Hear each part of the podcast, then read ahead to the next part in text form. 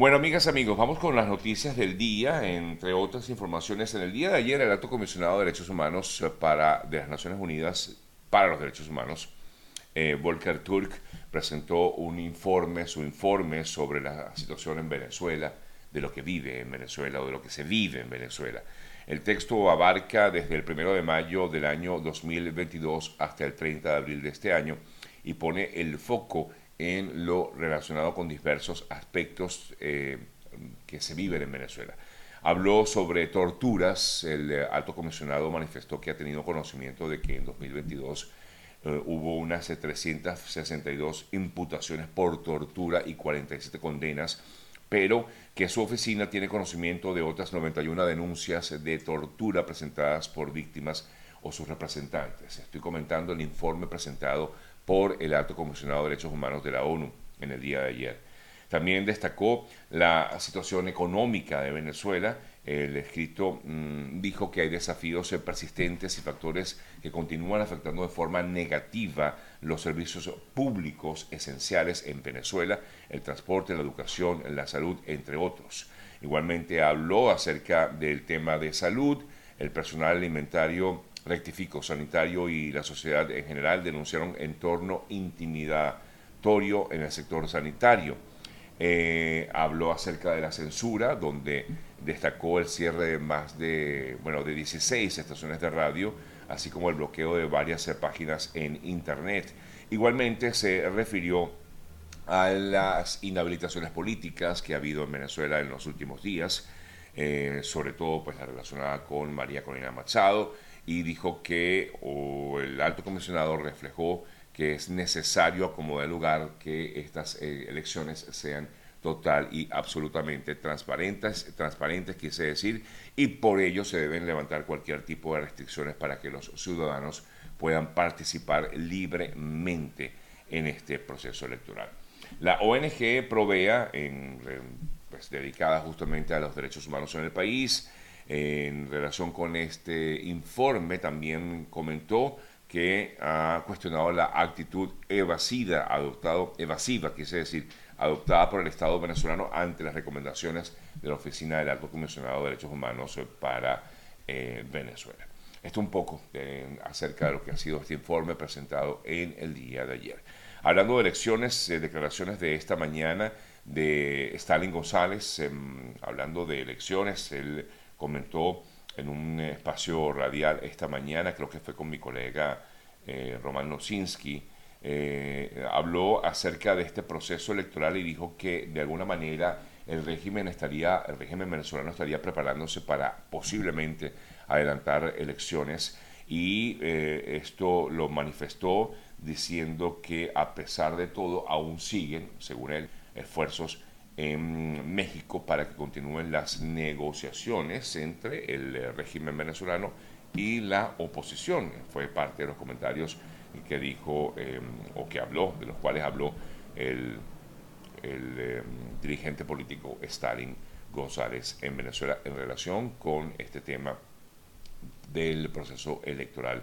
en el país. Bien, revisamos otras importantes informaciones, por cierto, ya para cerrar el tema de las primarias y las elecciones en Venezuela, mm, María Corina Machado ayer eh, comentaba que la inhabilitación no vale absolutamente nada y que ella va a continuar su camino, una vez más lo reiteró, y que va a seguir en este proceso de primarias y que luego le tocará pues medirse si llega a obtener el resultado favorable en ese proceso de primarias, eh, le tocará a medirse o negociar directamente con Maduro, fue lo que dijo. Eh, después de la primaria, a Maduro le va a tocar negociar conmigo, fue lo que dijo María Corina Machado al respecto.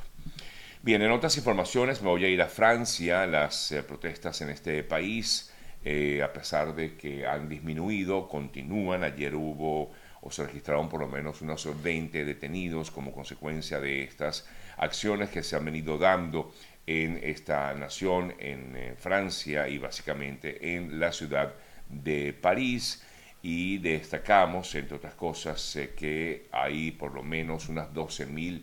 eh, unos 12.000 vehículos que han sido incendiados en estos disturbios que se han registrado en Francia en los últimos días y unos 2.500 edificios o edificaciones que también han sido dañadas como consecuencia de estos disturbios registrados en Francia en esta última semana. En Luisiana se registró un tiroteo que dejó por lo menos cuatro personas sin vida durante lo que fue la celebración del Día de la Independencia el pasado 4 de julio aquí en Estados Unidos, específicamente, como les decía, en Luisiana. De hecho, eh, se reportó la muerte de unas ocho personas en distintos eventos realizados eh, también en Fort Worth, en Texas y en Filadelfia, eh, donde también hubo situaciones de violencia en estas ciudades, precisamente el día de la independencia de Estados Unidos, cuando se celebraba la independencia de Estados Unidos.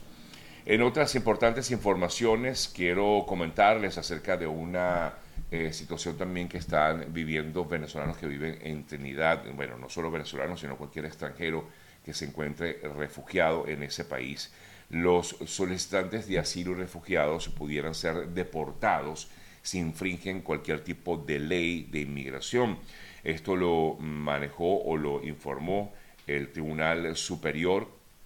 de este país, de Trinidad y Tobago, significa que todos los migrantes están sujetos a la disposición de la ley de inmigración y eh, pudiera, pues, que es lo que alarma en todo caso con respecto a esto, claro, eh, por supuesto la idea es que no cometan ningún tipo de delitos, pero puede haber algún tipo de discreción por parte de las autoridades y ante ello pudieran ser deportados cualquier ciudadanos que se encuentran en ese país y hablan básicamente, repito, de solicitantes de asilo y de refugiados eh, en Trinidad y Tobago.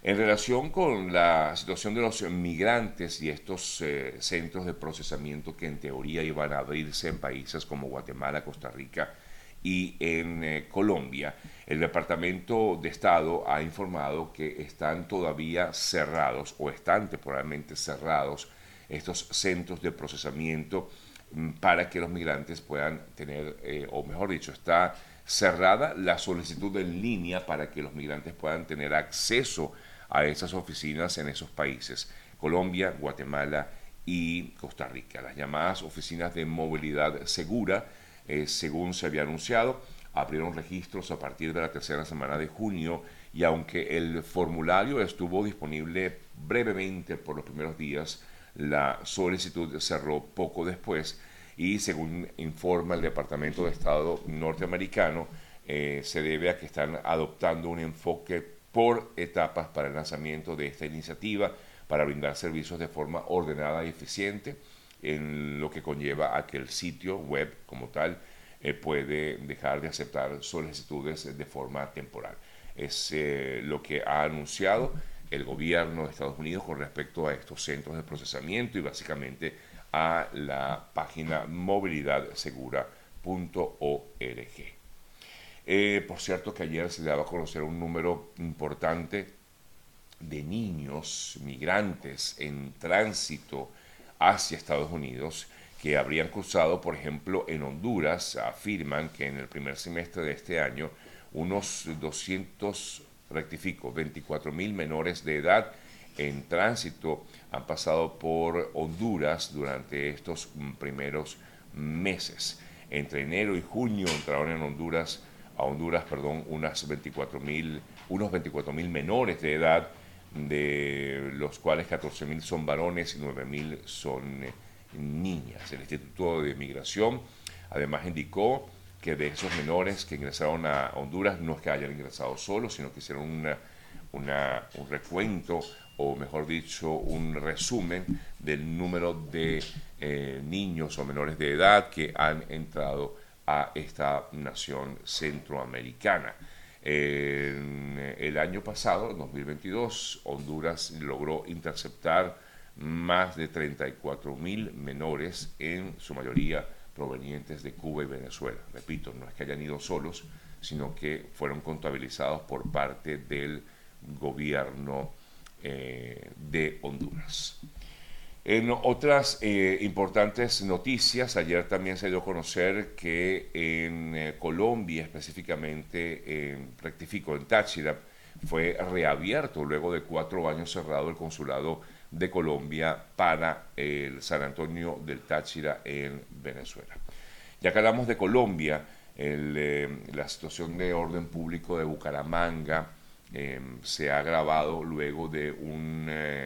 una acción violenta registrada el día de ayer en horas de la tarde en Bucaramanga eh, varias eh, personas resultaron heridas, entre ellas dos uniformados. el alcalde de Bucaramanga eh, se pronunció sobre esta explosión que se dio en la estación de policía de Policía en la Virgen, ocurrida a eso de la 1 y 40 minutos de la tarde, confirmando que se trató, afirma él, de un atentado terrorista en Bucaramanga, en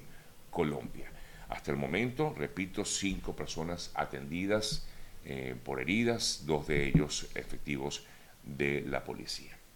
Me voy a Nicaragua. Ayer comentábamos eh, con sorpresa que había sido liberado el obispo Rolando Álvarez por parte del régimen nicaragüense. No obstante, eh, luego de su liberación,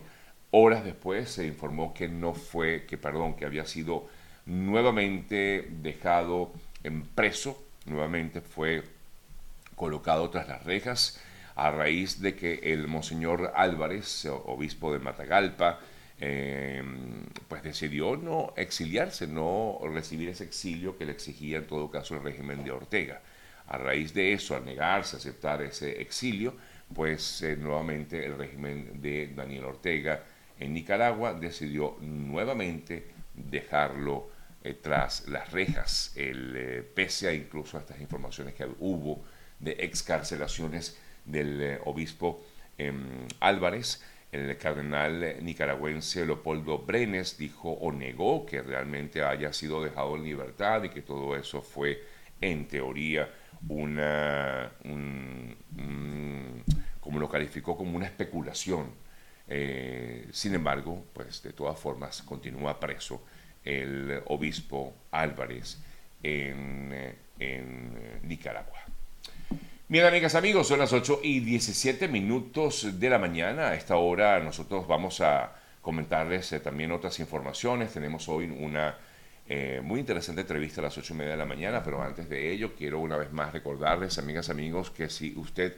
vive aquí en Estados Unidos, a como el lugar necesita una, eh, tener un seguro y para ello siempre les recomendamos buscar la mejor opción, es decir, consultar con personas que conocen del tema, como lo es nuestro buen amigo el eh, asesor especialista en seguros, E. Oliver Suárez, para contactarlo, arroba eo.ayuda, eo.ayuda, o lo pueden hacer también a través del 954-842. 8875 954 842 8875. Yo cada vez que necesito de alguna eh, o tengo alguna necesidad en particular con respecto a los seguros, inmediatamente llamo a, a, EO o tengo alguna emergencia médica, igualmente lo llamo para que me indique qué hacer, qué debo hacer, a dónde ir, a dónde acudir, si es un, eh, un urgent care o al hospital, realmente él me indica, mira, ve a tal lugar, ve a este otro y nunca de verdad deja de contestarme. Y sea quien sea, ¿ok? Eso lo pueden hacer ustedes también con nuestro buen amigo E. Oliver Suárez. Arroba eo.ayuda. Temperaturas récord se han marcado en los últimos días. El, el pasado 3 eh, de julio perdón, el pasado 4 de julio se registró una marca nunca vista, eh, ya que aumentó por primera vez una media de 17 grados, eh, según centros de predicción ambiental. Eh, se estima que el 4 de julio pudo haber sido uno de los días más calurosos de la Tierra en por lo menos unos 125 mil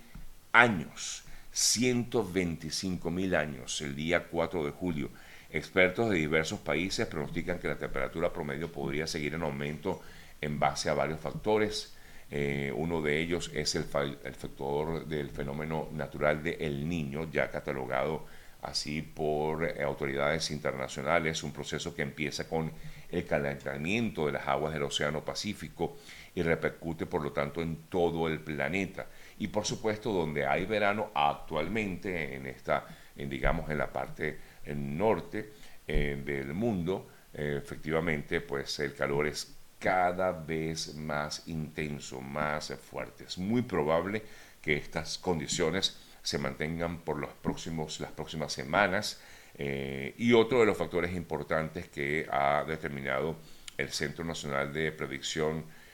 Ambiental es el calentamiento global, justamente por las emisiones de gases de invernadero. Así que, bueno, estamos viviendo estos momentos difíciles de calor, bastante calor aquí hay en la ciudad de Miami habitualmente hay calor, habitualmente es un lugar bastante cálido, pero está, digamos, eh, fuera de lo normal, con temperaturas que sobrepasan los 35 grados eh, centígrados, eh, más de 100 grados Fahrenheit.